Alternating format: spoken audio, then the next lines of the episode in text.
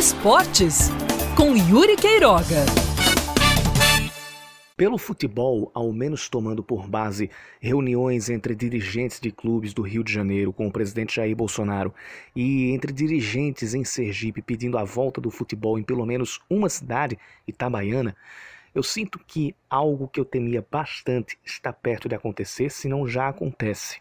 As decisões futuras em meio ao coronavírus caminham a passadas largas para a politicagem e para a conveniência. Farinha pouca, meu pirão primeiro. E isso não acontece só no futebol. Decisões de Estado que deveriam prezar pelo bem comum ficam reféns ao lobby de lado A ou B ou C, sujeitas aos respectivos vícios e ao não cumprimento das funções a que deveriam se dedicar.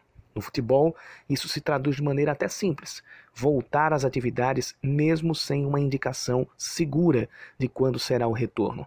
E não há período mais inseguro que esse, com o registro de mais de mil mortes em apenas um dia. Será que não se lembram que entre os mortos ou pessoas debilitadas por causa da Covid-19 podem estar torcedores dos clubes que dariam tudo para ter a vida do seu ente querido de volta? Ou seu emprego, sua fonte de renda, que já estavam sob risco antes da pandemia e que agora levaram o golpe de misericórdia. Sim, esse segundo lado virou o principal argumento de quem defende acabar com o isolamento e voltar com tudo. Mas sabe por que nós chegamos a essa situação? Pelo mesmo motivo que provavelmente vamos tomar as piores e mais nefastas decisões de agora em diante: individualismo exacerbado, falta de consciência coletiva. O DNA brasileiro tem como um dos seus componentes, infelizmente, a conveniência individual acima de qualquer coisa. Foi isso que levou ao desprezo histórico com a educação, com a saúde pública, com o bem-estar social. Foi isso que levou à não tomada de medidas em unidade para combater um problema que afeta a tudo e a todos.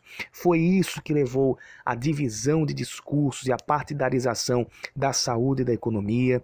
Foi isso que levou à ignorância da dor alheia, e pelo andar da carruagem, vai ser isso que vai levar a medidas mais tortas, sem ser unificadas e que no fim de tudo não tem como grande interessado você e a maioria da população.